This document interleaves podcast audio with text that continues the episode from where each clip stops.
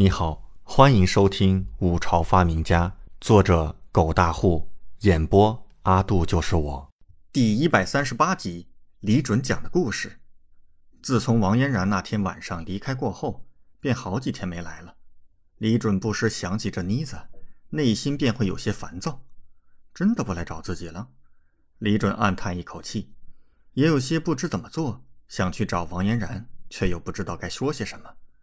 这一日晚间，赵菲儿来了，看到正在院内和玉家不亦乐乎的李准，赵菲儿眼眸微微一抖，内心不自觉地骤然一紧。菲儿，你来了。李准看到赵菲儿一袭白色长裙，神色从容淡然，充满一种宁静，脸上不自觉一喜。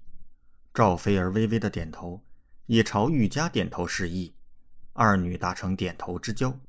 最近店里忙吧？辛苦了。李准即刻让赵菲儿坐，吩咐下人给他上茶。赵菲儿眼睛在李准二人身上打转，缓缓点头，柔唇轻启：“不算忙碌，与往常一样。”走你！李准欢喜地吃了玉家一个马，随后看了赵菲儿一眼：“营收情况呢？可有什么变动？”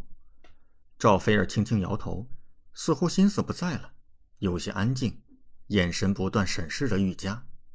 那就好。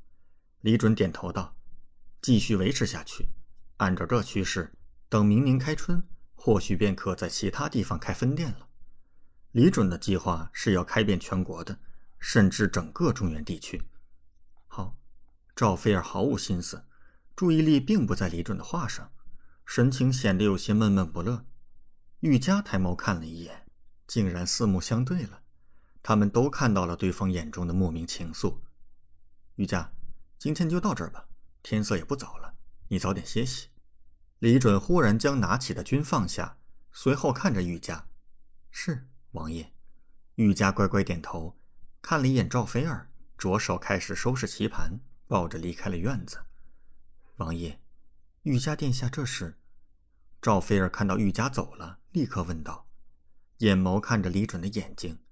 李准则笑了笑：“此事说来话长。”本王也无法三言两语就说清楚啊！赵菲儿矜持的点点头，却是认真的说道：“王爷，我想听。”李准张了张嘴，看着赵菲儿眼眸中荡漾着星光，内心紧了紧，随后笑着点点头。二人并坐在庭前的台阶上，抬头看着星海，周围的星光仿佛在浩瀚的星海之下逐渐变弱了，星空下。只剩下一对璧人，虽然已经开春了，但是夜里还是有些冷。李准让人给赵菲儿裹了一件雪绒长袍，赵菲儿抱膝乖巧地坐在李准身边。菲儿，你想听故事吗？李准望着星海，转头看了一眼赵菲儿，又继续望着浩瀚的星海。赵菲儿则乖乖地点头。菲儿想听。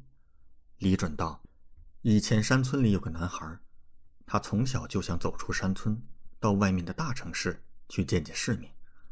后来，男孩逐渐长大，走出山村求学，一路到了大城市。他进了一个很不错的学堂，学堂里都是来自五湖四海的学子。男孩顿觉惊奇，仿佛整个世界就在他眼前。他小时候的愿望已经实现了。男孩学有所成，却抛弃了在大城市发展的机会。回到了山村，却不被人理解，父母失望，村里人都觉得男孩真是没出息。可是，即便身边的人都看不起他，男孩依然坚持自己，总想为家乡做点改变。李准娓娓讲述，赵菲儿静静的听着，虽然听不懂，但是他觉得李准的语气充满了惆怅，让他觉得不舒服。为什么呢？因为赵菲儿不想他惆怅。男孩在山村里遇到了喜欢的女子，后来他们恋爱，发下海誓山盟。只是可惜，再美好的东西也只是镜花水月，这段感情无疾而终。李准张嘴讲述，双目无神。